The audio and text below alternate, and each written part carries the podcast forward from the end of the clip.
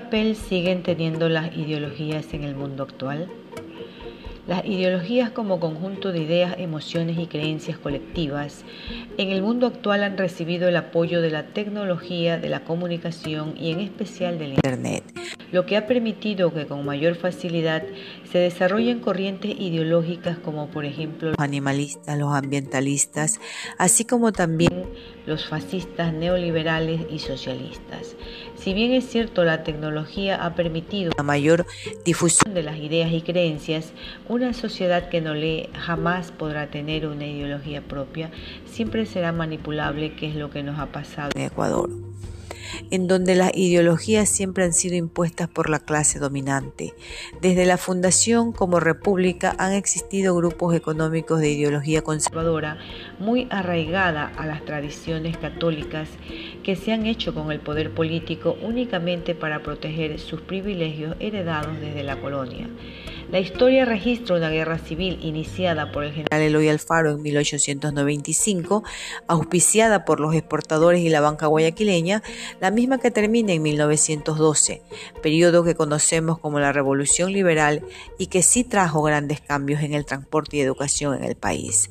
A partir de ahí, el poder político ha sido traspasado entre la oligarquía quiteña y guayaquileña hasta nuestros días, con breve interrupción de una dictadura de ideología nacionalista y un periodo de 10 años del socialismo del siglo XXI.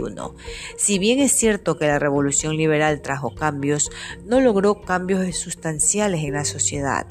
Desde la colonia, nuestra cultura recibe mucha influencia de la Iglesia Católica, siendo ellos quienes construyeron las primeras escuelas, colegios y universidades, terminaron determinando los valores a transmitir de generación en generación, valores con una firme inclinación conservadora para mantener un status quo de desigualdad social.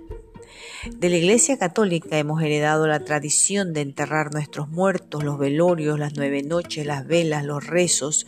También hemos heredado los nombres de muchas ciudades vinculadas a los santos católicos, como Santo Domingo, San Cristóbal, San Francisco de Quito, San Juan de Pueblo Viejo, Santa Rosa. En nuestros libros de historia de escuela y colegio, hasta hace más de una década se evidenciaban grandes sesgos sobre episodios históricos reales.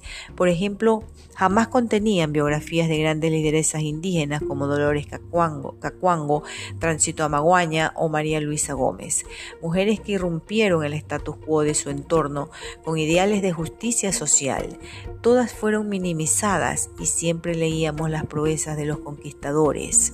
En base a esta herencia ideológica impuesta desde la colonia y sostenida por los grupos de poder económicos de Guayaquil, y Quito, la sociedad ecuatoriana ha avanzado en el tiempo con grandes injusticias sociales. Es con la llegada de la tecnología en los sistemas de comunicación y en especial el Internet que en este siglo el pueblo puede acceder a información que no está controlada por los medios de comunicación tradicionales.